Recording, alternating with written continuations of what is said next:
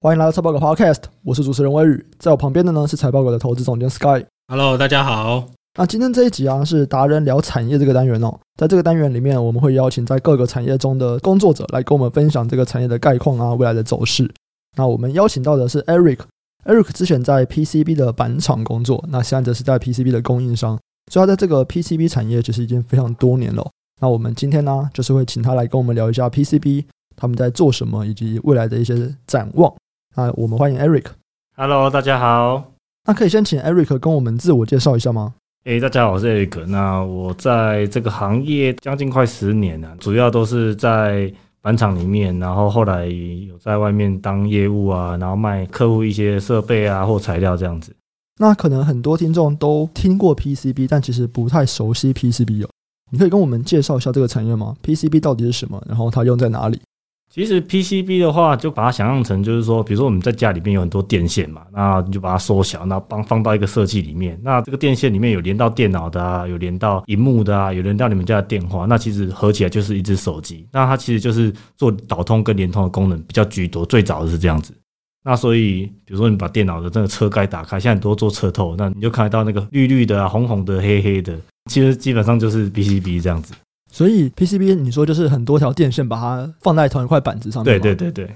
那我们还会听过什么软板啊、硬板啊、HDI 板啊、窄板啊，这些差别又是什么？像软板的话，其实很好举例啊，就是像是笔电有一个地方不是要凹嘛，就是它笔电可以折叠的地方。那那折叠地方其实就是用软板去导通这样子。因为我如果一般比较硬的板子，它其实基本上没办法折。那特别是像笔电说你要一直开合、一直开合这种就没办法做。那其实像软板啊、硬板啊，那像窄板。它其实就是以它的功能取向不一样来做。一般的硬板就是像家电类啊那种，都是可以用硬板来做。然后或者说手机啊，那像软板的话，就是需要劳折的部分，像有一些穿戴式装置这样子。像我们现在有新的那种 AirPod，它有一个那个开合的地方，那个也是一样是软板的部分。那像窄板的话，它其实基本上就是窄 CPU，就是 CPU 下面有一些运算功能，下面比较需要精密的，那我们就叫它窄板这样子。所以 PCB 这个产业听起来啊，只要是跟电子有关的都会用到它嘛？没错，它基本上有些人会讲说它是电子工业之母啊，就是它基本上每个地方都跑得到，就很像那个硫酸一样，就都用得到这样子。因为我们上一次就聊产业的时候，我们是找那个连接器嘛，他说十步以内必有连接器。现在我们是这个电子工业之母这样子，是真的有这个说法，没错。对对对。那 PCB 在过去它的这个产业的发展，比方说产值啊，它大概是怎么样的一个走势啊？其实最早的 PCB 它大概一百年前就有了，那是手工做的，那很像类似，就是如果你们有上那个高中工艺课的那个面包板，就拿树脂当绝缘板，然后拿电线这样串串串串出来，它其实就基本上它就是一个 PCB 板这样子。那这个是最早的硬板的概念，这样。那软板的话，大概是从两千年左右开始从日本兴起，然后比如说像相机啊或笔电啊，那这种需要折叠的部分，它都会用到软板。那 HDI 跟窄板大概就是将近。比较近十五到二十年左右，慢慢因应我们的电子产品小型化。那因为 HDI 它其实就是高密度的电子的连通版嘛，像比如说手机跟个人电脑的兴起，就是这个整个产业的一个发展的一个雏形。这样。所以你说一开始是从软板到硬板，然后 HDI 板跟窄板这是近几年，因为我们要的东西电子装置啊、手机啊越来越小，手表啊，所以它就会开始属于比较高阶的技术。嗯。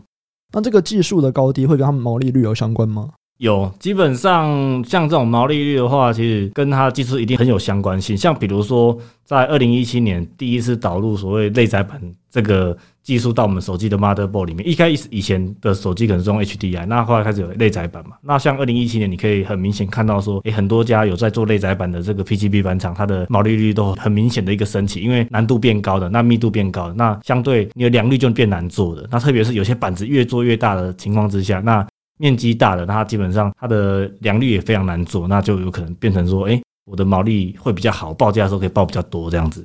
像这样子，你说类载板开始被引进之后，开始做类载板的公司毛利率都会很好。对，那总是会到一个，哎，大家都开始在做了，然后毛利率又要掉下来的一个时候嘛，对不对？对，没错。这个上去又下来，大概是多久啊？其实这种周期哈，它大概就是。一年之间啊，我讲它非常短。比如说，可能是一个新的 iPhone 叫 iPhone 八号出来，它第一年的毛利可能刚开始，因为它的 peak 就是集中在我们第三季、第四季嘛。那那时候毛利可能很好，可是以 end user 的角度来看的话，它基本上是每季或者是摆每个月在砍你的价格的，所以你的毛利就会随着你的良率的上升，那你的毛利也会下降。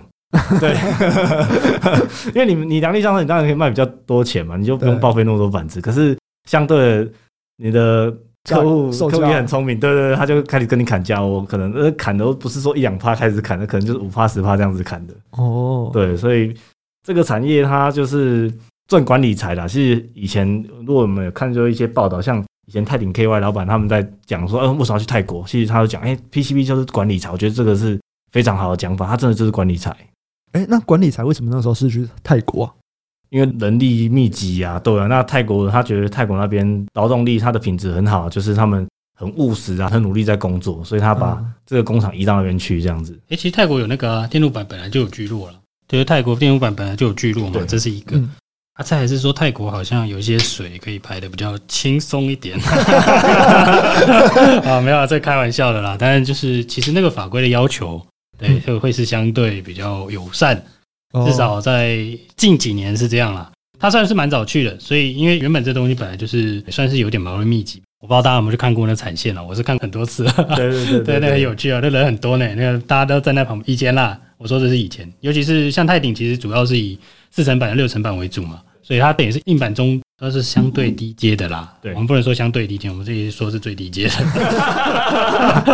对啊，你看客户就是做电视的啊，对，那客户就是做电动的，对啊，就是四成板、六成板为主啦。当然那时候啦，那所以他这样想法，我觉得很蛮好，就往那个比较低成本的地方去嘛，毛利自然就出来了。我们刚刚讲的，不管是软板、硬板、HDI 板、窄板，他们的制造过程大概怎么样？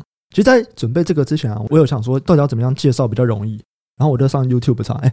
其实 YouTube 有超多制造的影片呢、欸，有有有 P 那个 YouTube 上面有很多那种，就是你看起来要讲英文的美国的，然后欧洲的，因为其实 PCB 版最早就是从欧洲跟美国那边过来，到目前为止，他那边还是有留很多板厂，比如说做当地的那欧洲车厂的一些车载板，那他们都大概会拍一些类似这样的影片，那其实那非常清楚，就是从最开始，然后他可能旁边一边拍设备给你看，然后旁边另外一边还有那个铜被电镀的过程啊，对对对，或被蚀刻的过程，或是你干磨啊，或者被曝光的过程，它其实都拍进去，这样子，这非常厉害。对，那我们因为 Podcast 只有声音没有影片嘛，所以就要请 Eric，就是有没有办法用讲的来告诉我们说。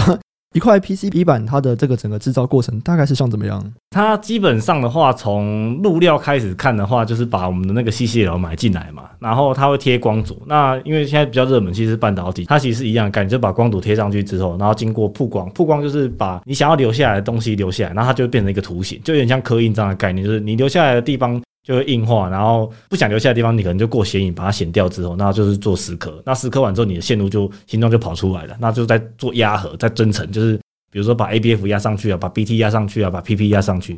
那压完之后说，哎，就一层一层做起来。那最后外面的地方再封滤漆，就是绝缘层地方，因为你不可能铜裸露在外面，那或者是可能要保护它不受热啊或湿的干扰。那最后面可能还要再处理一下，比如说我要上洗呀、啊。或者是上一些镍钯金啊、化镍金一些基本的金属表面处理。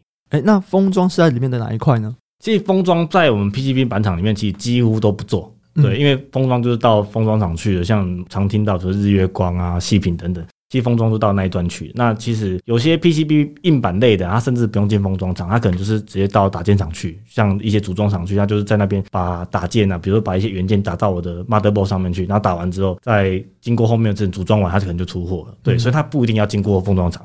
比较常说，哎、欸，我会经过封装厂，可能就是像窄板，像前一阵子很热那个 SIP 窄板，就是 System in Package，像这样子的窄板，它才有机会说，哎、欸，我到日月光去，到西平去这样子。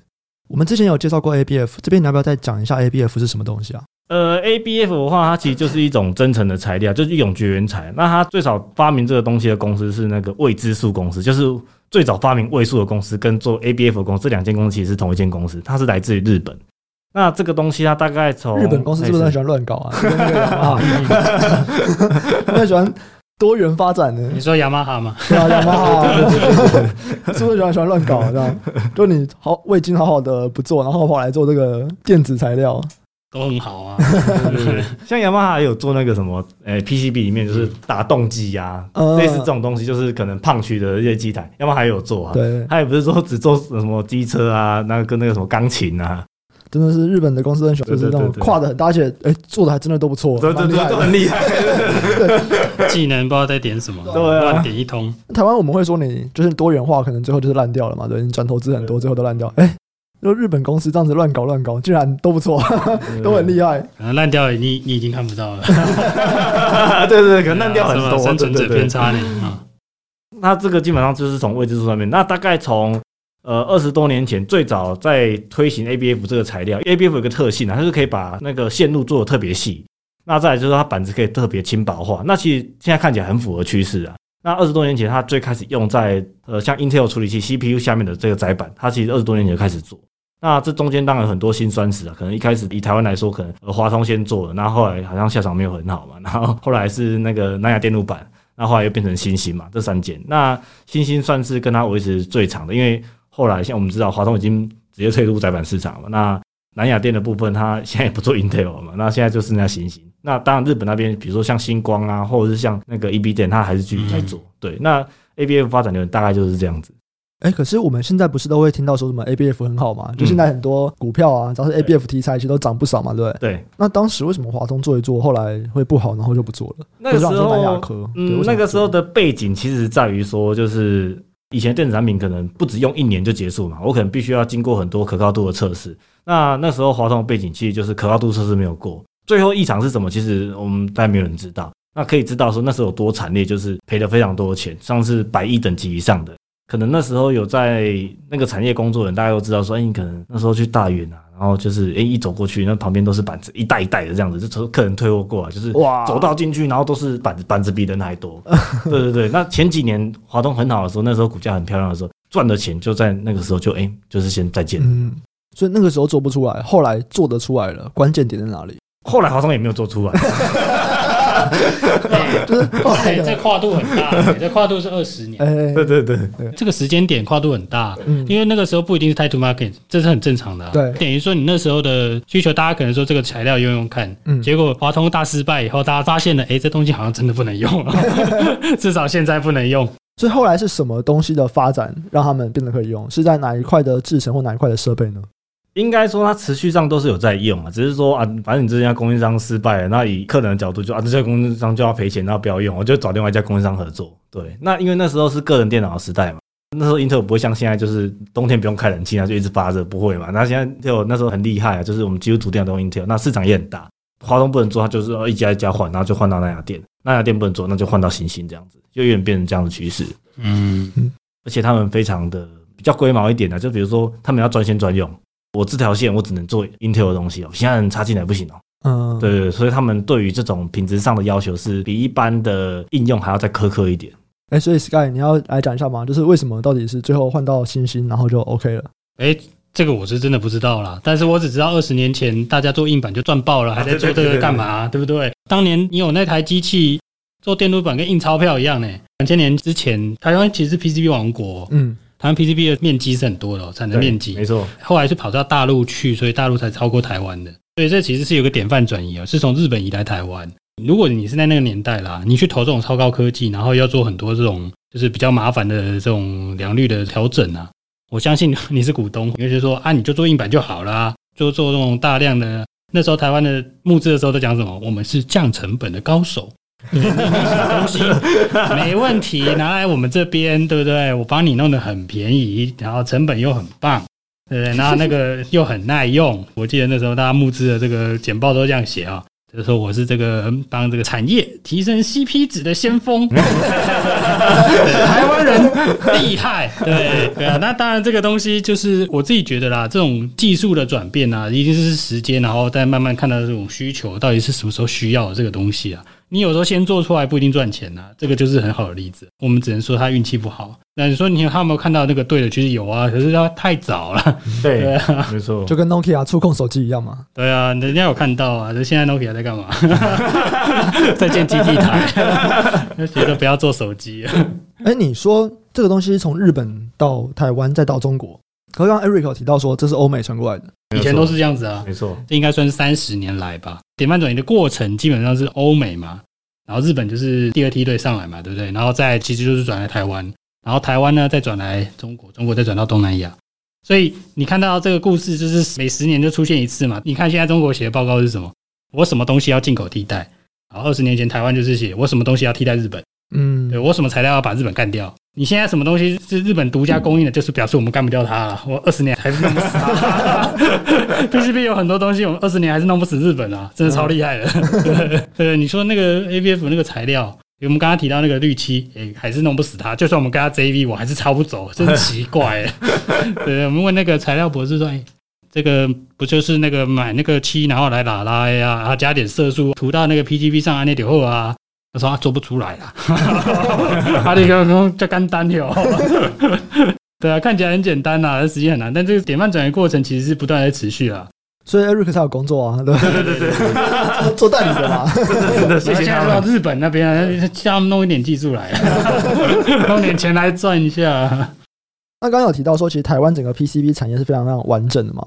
那 Eric 怎么看这个台湾 PCB 产业的这个循环呢？大概是比方说多久会循环一次？那这个循环的状况，或者是有没有什么指标是我们可以观察的？其实讲到 PCB 的产业循环啊，主要我们就谈到成本，因为我觉得 PCB 它赚的就是管理财嘛。那谁可以把工厂管理好，谁可以把客人管理好，那谁就可以一直稳定的把这个钱一直赚下去啊。大家可以就是试想一下，说，哎，我一片 PCB 的成本就是说，哎，我成本可能占一只手机的不到五趴到十趴，那可是打件都打上去的时候，我要赔的钱可能是不是一百趴？那如果想要抓 PCB 的产业循环，就基本上是很难抓到，因为这个涉及到供需啊，还有技术发展，跟我们刚刚提到那个公司的管理，也就是体制的部分。那其实以需求面来看啊，就是未来在 PCB 的需求一定是越来越强，因为电子化关系嘛。像以前你整台车里面你可能看不到什么电子产品，那可是你现在基本上一幕就两三个，再加上五 G 啊、物联网，跟甚至现在太空基站，像 SpaceX 啊、Amazon 这种太空基站的一个兴起啊，甚至一些穿戴装置的关系，它都会有很强劲的一个需求。那可是以技术发展来看的话，我个人是觉得差不多，因为目前的技术大致上都够用了。那唯一比较看得到会持续在发展的，其实会在比如说像高频这个关键字，或者是二到三 D 的这个封装，或者甚至说前一阵子比较热的就五 G LCP 的软板。那未来五 G LCP 可能会不够用，可能会跑到六 G，六 G 可能 LCP 真的是不够用？那随着半导体摩尔定律的持续推进，光是在半导体上面缩小那个线宽线距就是不够的，那可能要透过窄板啊去做一些异质整合，甚至也不要窄板了，可能直接做一些再配线，我可能可以把这些东西在那个晶圆厂上面直接完成。所以我觉得技术上发展其实是差不多的。那如果说要做一个产业循环的话，可能要从技术面去看，可能我们从外面来看，其实是看不太到的。对，我举个例子，像二零一七年内载版的兴起啊，那个你不到发表的时候，其实外面是看不太到。那可能都有一些零星的新闻，你也不知道是真的还是假的。可是，在那一个时间上起来，现在到现在已经有四五年的时间。那其实以我们现在业内人来看，差不多要往下一个地方去演进了，就是以那一家客人来说，对。可是其他的应用，比如说像三星也好啊，像小米也好，他们好像都还没进到这个 NSUP 内载版的一个需求面里面去，所以有时候很难看到。可是像 Apple 的话，已经要往下一个地方走。哎，那 Sky 怎么看这个 PCB 的产业循环？就我自己的经验啦，对，因为我刚入行的时候是 PCB 第一波大清洗的时候。大清洗是往下的啦，清洗不是这个意思吗？对啊，往下的清洗啊，好惨啊！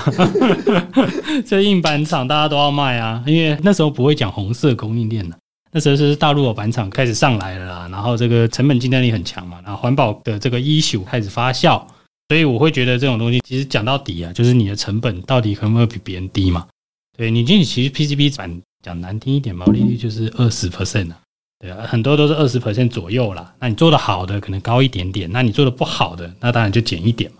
那我们可以用一个比较 average 来看的话，当年呢、啊，有一些朋友都会讲说，你就是从二十 percent 来当做一个 benchmark 去衡量这个公司的这个就是营运绩效好坏。当然，就像 Eric 提到的，就是你的技术还有你的良率，会把你的这个展现出来这些获利，就是毛利率啊，还会会有增减嘛。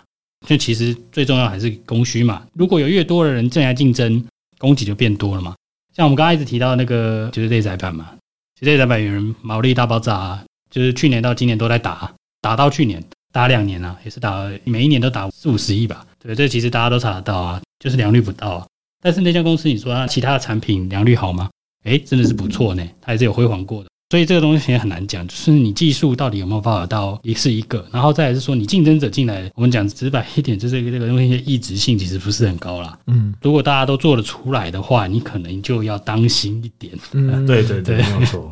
哎，那再来啊，我想要问一下这个 HDI 版跟窄版，因为其实这两个刚刚你有说嘛，这可能是近十年来比较新的技术，可其实这两个在竞争这边有一点不一样嘛。像 HDI 版，其实中国那边已经很多的厂商在削价竞争了。对，那窄板因为门槛比较高，所以目前整个产业还是被台湾啊、日本、韩国这几间厂商寡占这样子。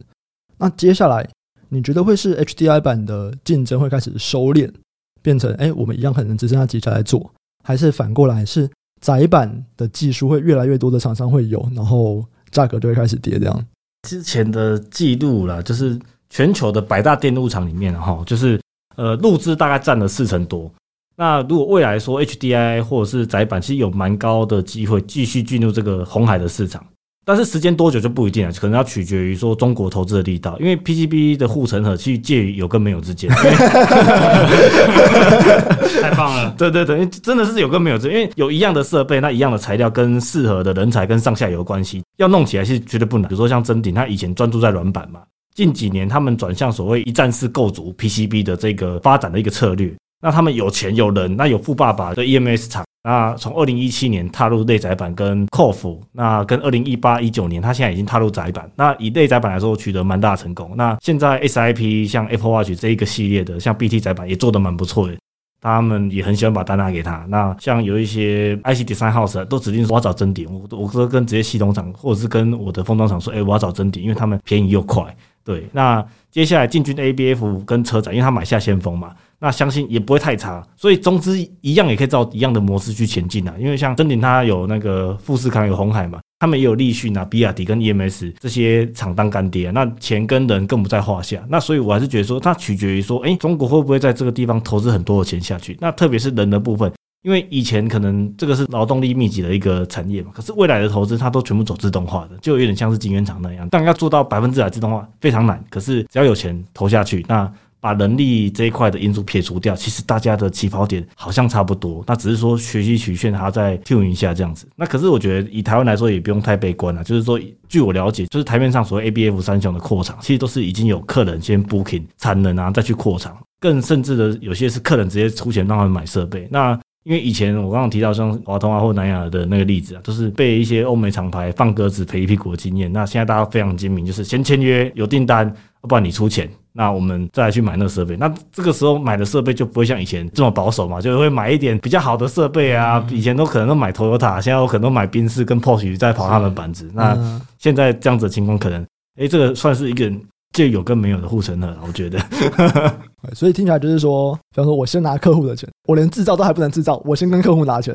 那像台湾，你刚刚提到臻鼎嘛，像软板可能最近的一些需求还蛮高的，但是臻鼎没有去扩这个软板产线，它反而去扩这个硬板的这个产线。你觉得他为什么会有这样的行动啊？就是你刚刚讲说，他们开始想要更各种产品都要更包下来这样的感觉吗？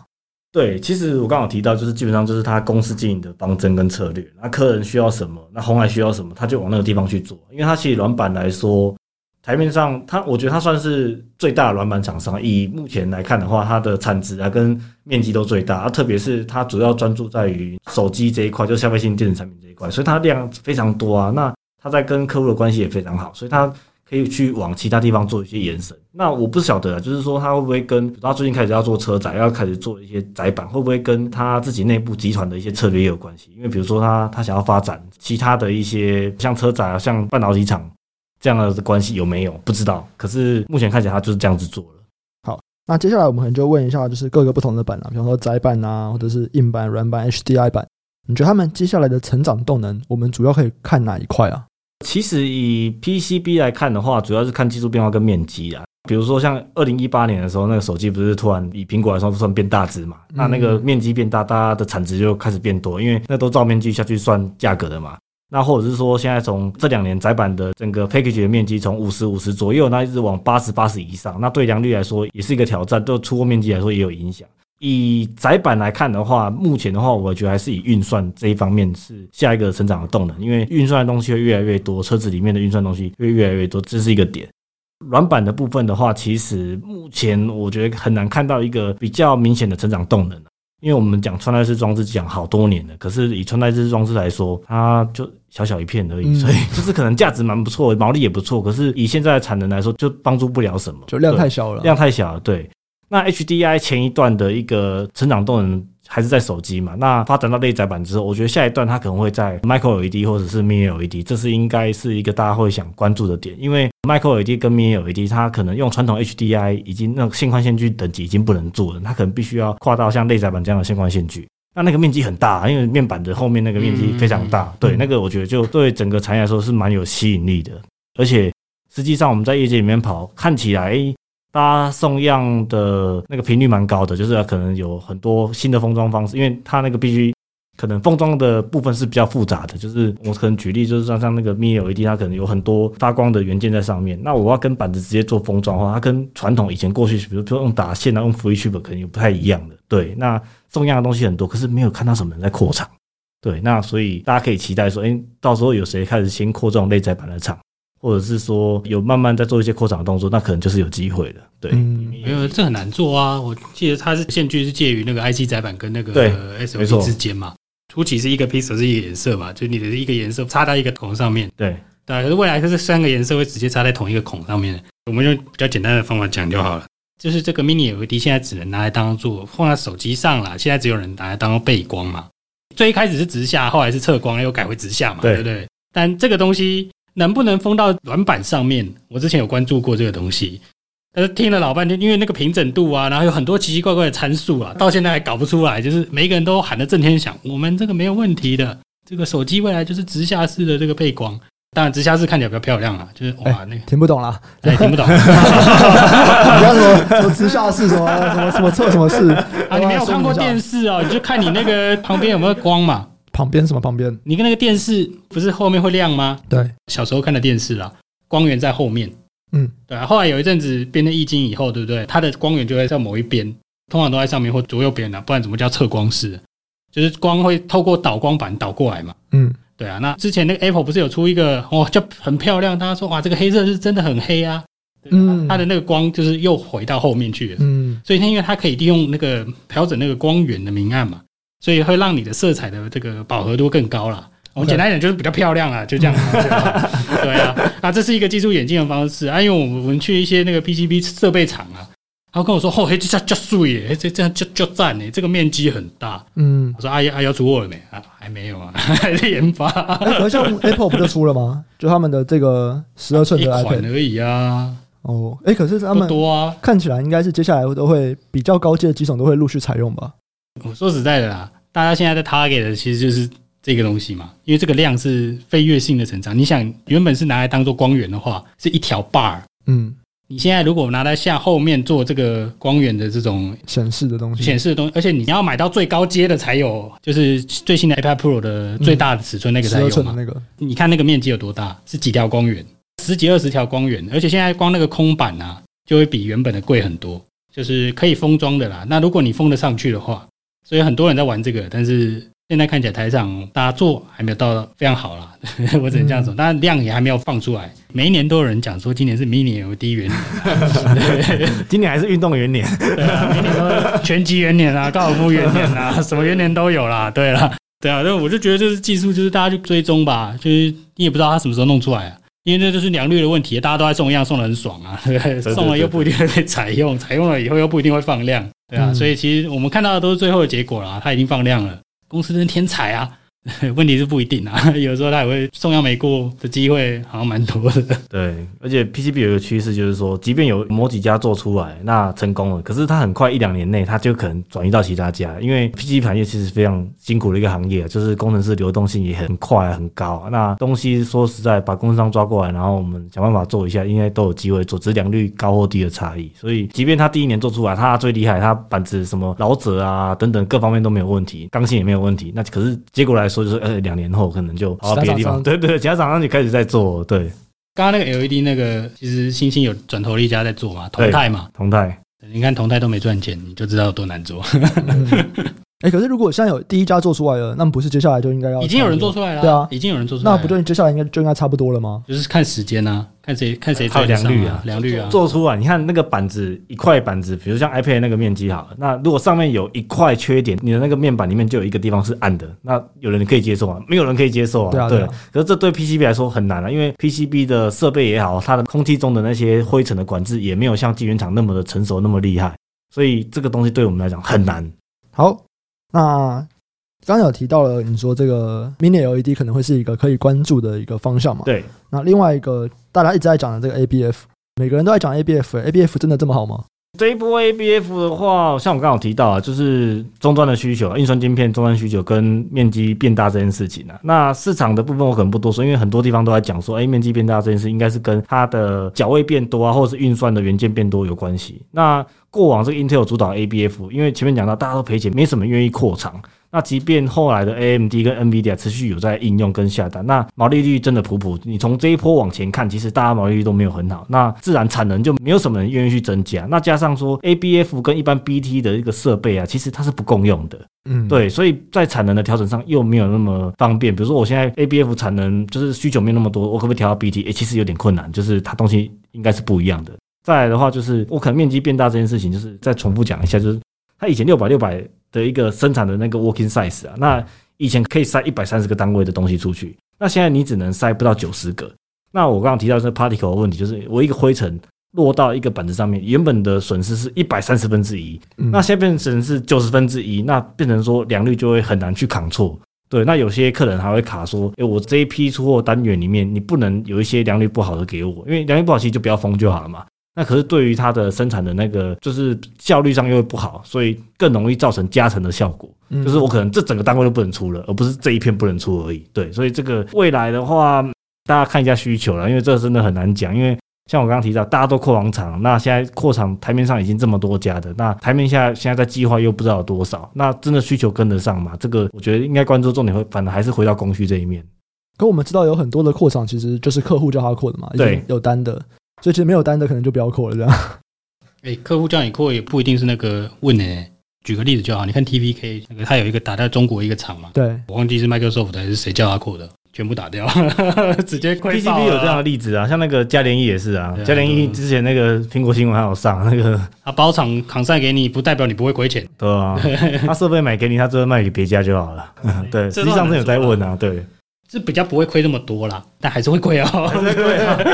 嘉联益就是好像没有亏那么多，没有想象中多嘛。后来财报出来看起来还可以啊，没有那么夸张啊。看我比较好奇是那个啦，CoF 有做过 CoF 对不对？对对对对。那 CoF 这个东西还会再存在吗？我觉得蛮有趣的哦。先来讲一下什么是 CoF，人家全名叫做 Chip on Film。对，Chip on Film，对，没错。所以这是什么东西呢？CoF 的话，其实我讲它真实存在的地方啊，就是像我们目前面板后面它有一个 Driver IC，那 Driver IC 真的也很红嘛，可能大家可 Google 一下可以知道。那 Driver IC 之后后面就会接一个 CoF，然后再接一个 FPC 连到它的 Motherboard 上面去，所以它等于是也是中间的一个连接层啊。那只是说它需要很细的线路而已。嗯，有一阵子一直在炒这个东西啦，通常都是 DDI 用的。因为窄边框的需求嘛，所以要把它往后凹。你原本有边框的时候，大家可以打在那个荧幕的下面嘛。就是 iPhone 原本有按键的时候，大家可以把那个 Driver IC 打在那个下面嘛，藏在那里。但后来为要把那块吃掉嘛，所以要往后折，Driver IC 放后面。但是现在用 OLED 以后呢，三星要告诉大家用这个 Chip on Glass 吧，哎哎，Chip on Plastic，Plastic 对 COP 啊。那当然那时候同时因为有三种技术，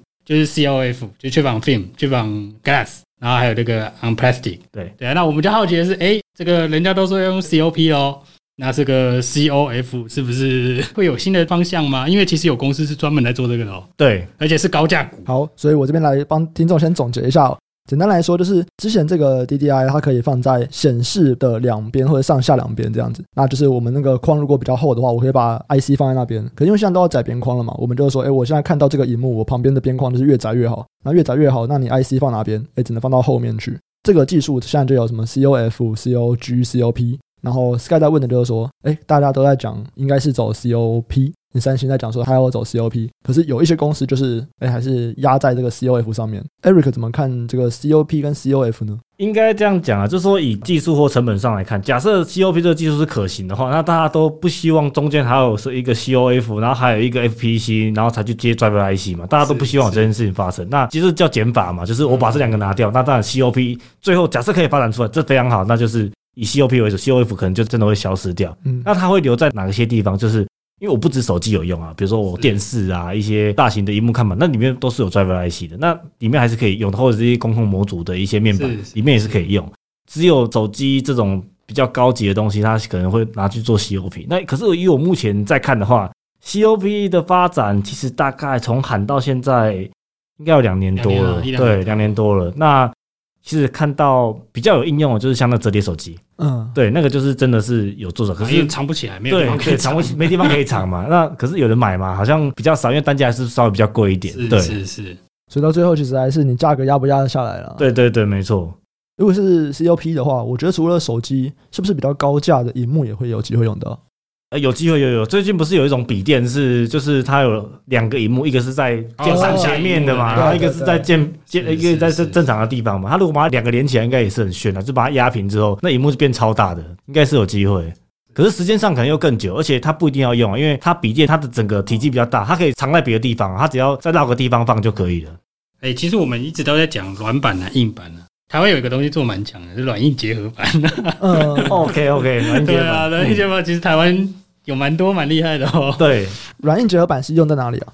软硬结合板的话，其实以近几年来看，最大的需求在那个 camera module，就是我在 camera 上面，因为 camera 有两个特性的，就是说第一个我要把我的相机的那个模组封到板子上面，然后另外一个地方就是我又同时要跟 motherboard 一起打键，所以它必须符合软跟硬这个特质。在封一个一般的 camera 的时候，我可能是要软的；可是我在跟硬板做打键的时候，我可能是要做硬的。所以这是软硬结合板。那软硬结合板的需求，其实在几年前，两三年前吧，呃，那时候需求很旺。为什么？因为刚好苹果、华为啊，对，苹果、华为，大家开始那眼睛超级多，就是 后面可能密集恐惧症就 越来越害怕，就是后面越来越多圆圈圈，对对对对，越来越多圆圈圈，越来越可怕这样子。那 camera module 的面积就相对会变非常大。对，那再加上在两年前的那个 AirPod 也是用软硬结合板在做，可是这几年明显有一个很大的一个变化，就是当 AirPod 那个需求不见的时候，整个软硬结合板的需求就快速的萎缩。以前做这个最好，其实是韩国，韩国做最好，然后再来就是台湾的华通跟呃新兴集团底下有一间叫群宏的公司，那他们做的非常好。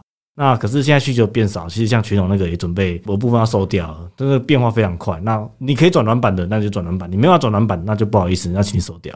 哎、欸，为什么 AirPods 需求会不见？AirPods 还是不错啊，那是一代的时候用这个东西，对，好像是跟电池有关吧？我忘记为什么，但是就是一代是用这个，然后后来就没有用了。然后那个耳机的话有蛮多有用的，那相机的话也是，但是因为相机就是华为在用，那那一家蛮惨的。就是在新贵有一家做软硬结合板，只做软硬结合板，做相机模组、嗯、啊，对对对，没有错。那家很惨，那就全部收起来去中国，就是他台湾的厂直接打掉。对对对对，没有错。对，那家很惨，但是这个技术至少在去年吧，在相机的这个东西，其实大家还是有在关注这个东西，因为这个东西不是这么容易切进去了。对，没错。那刚刚 Sky 提醒到我一点，其实还有一个漏讲到，就是那个电池模组啦。电池模组以前在这两代 iPhone 之前的电池模组，它是用软硬结合板在做的。然后后来因为就反正它改设计嘛，然后好像不用软硬结合板也可以做，而且软硬结合板很贵。对，他好像说是 cost down 的关系，对 cost down 的关系，HDI 的样子。对，那应该讲软板，全部后来后面那一块全部换成软板，那就变成是软硬结合板就不需要，那就拍摄你没有要转软板就拜拜。那华通还好，华通就是它就是转成从软硬结合板转成软板这样子。嗯，这样听起来这个软硬结合板这个需求就是大减了啊。对，但是你相机模组那个还在啊，还在。对啊，相机模组那个暂时没有办法换的。哦，为什么？我不知道为什么，因为技术还没引到那边。啊，我也不知道为什么。因为你如果要改全软板的话，你有一个条件，就是说你要帮他打键啊。因为打键的地方就必须要是硬的，你软的地方你去做打这个动作，就是打做不好嘛，良率就是不好。所以你后面一定要硬。那其实业界有两种做法，一种是贴补强板，就是在后面贴一个钢片。那可是这个钢片，我不晓得为什么不能用。我在猜是可能比如说有些电池的干扰等等会放在里面不好。因为我现在包含现在 PCB 里面还有一个很新的话题，比如说像 AIP 嘛，Antenna in Package 啊，或者是 SIP。等等的这些应用，他们可能交互之间都有一些关联性，这我不晓得。可是基本上技术还没发展到，未来有没有可能？呃，有有机会，有机会。听起来就是说，诶，软硬结合板非常贵，所以只要有办法被取代的，大家都会去取代它。对对，目前是这样子，因为技术都是有相关的，但是不是全然的相同，所以你要跨进去也不是这么简单。对，就我们讲的好像很容易的，他妈二三十八毛利。对啊，这其实不一定啊，对啊，因为你如果软硬结合板是有超过，没错啊，这种东西就是看是不是 time to market。对，你太贵了，一年换不掉，两年总换得掉吧？对对，换不掉，三年换得掉吧？对不对？我就是想办法把你换掉了。嗯，对，所以大家就要博弈嘛。中国人讲法嘛，你的骗我骗你啊。那时候就是这样，软硬结合板在疯狂的时候是，我、哦、今年要量产的产品，可能我无尘室都还在盖哦，无尘室还在盖，旁边左边在施工，那右边就开始客人看着你在生产板子。那时候料挤的时候是挤到这种情况，那都有这种情况，那价格大家就开始喊起来了。哦，所以其实这东西其实也是高科技呢，对不对？其实讲讲半天都是高科技啊。以前去都是觉得哦，这一天 low low 的哦，这个跟以前那个打电动的那个金手指很像。因为 小时候打那个这个任天堂有没有？不是要插卡要吹那个？对对对，哎，对，就是那个，对对对对对 对，就是要吹的那个地方，要吹一下。那个要打键就是那个东西啦。哦，好，那还有什么问题想问的吗？没有，差不多，差不多。我们要关注的是说，哎，未来的话。就是其实刚才有一个有提到啦，我们就要关注哪一些东西嘛？对，看起来也是关注这个高速运算这个层数嘛，那运算的这个运算啊，mini LED 啊，这样。对啊，对啊，对啊。哦，mini LED 的这个看起来是面积较大。对啊，对啊。因为如果我们说 PCB 它的获利就是跟面积有关，哎，那你那个荧幕一块这样子就，对啊，而且你还要是直下式的啊，你如果测光是一条那。我现在好谈那太小 太小了。对对对，我希望大家以后都可以买电视啊，不是？或者是车载啊，车载我觉得也是蛮不错的，因为车载它的毕竟它的护城河就有跟没有，可是车载是真的有护城河，因为它必须认证，对认证期比较长。那过往像台湾的厂商，他在做是传统车的那种电子元件，那个的认证跟新的这种电动车的认证的元件认证是又不不太一样的。过程可能是一样的，可是你两边都要取得，你才有办法生产那个产品。那过往大家可能专注在传统车的电子产品，可是未来电动车的电子产品，如果你有在这边有琢磨的话，那这个的获利它一定是会比较长，嗯，而且比较不容易，因为就随便被砍价这样，因为它不是一个 peak，它是持续在生产，那相对产能调配上啊、成本上啊、营运上也会相对比较稳定这样子。哎，很多人都会说打入车用比较好，是不是？就只是因为车子的生命周期比手机来的更久而已。我是这么觉得啦，对，然后比较好啊，对啊，放量很慢，放量很慢，对，对啊，因为你你很难啊，除非啦，除非你运气很好，除非你压到爆款，而且是五菱宏光 那种呢，就是一年卖非常非常多台，然后多到一个无法想象的地步的时候，是你自己没办法想象，因为其实的确有台湾厂商有压到那种车款的，然后就突然就变很多，就是你要他今年怎么这么好？哦，因为原来是出五菱宏光啊，五菱宏光今年出了一台神车，恭喜你！